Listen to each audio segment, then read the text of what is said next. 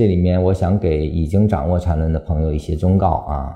有些人学来学去，最后觉得缠论没用啊？为什么呢？他说我从期间套上看到日线结束了，三十分钟结束了，五分钟也很饱满，一分钟也很饱满，也结束了。好，我买入了，买入之后它没有怎么折腾，又继续下跌啊，继续往下生长。我们说背了又背，不可解决啊。这个我在教缠论这些年经常被问到的问题，这是。实际上呢，你在读文。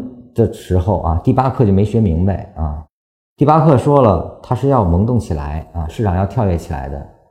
介入的时候一定要等大周期走好，大周期走好之后，我们说也要进入右侧，已经很清晰的能够发现进入右侧，而后你利用小级别的回落啊，逐步的开始补仓，跟它一个次级别反弹。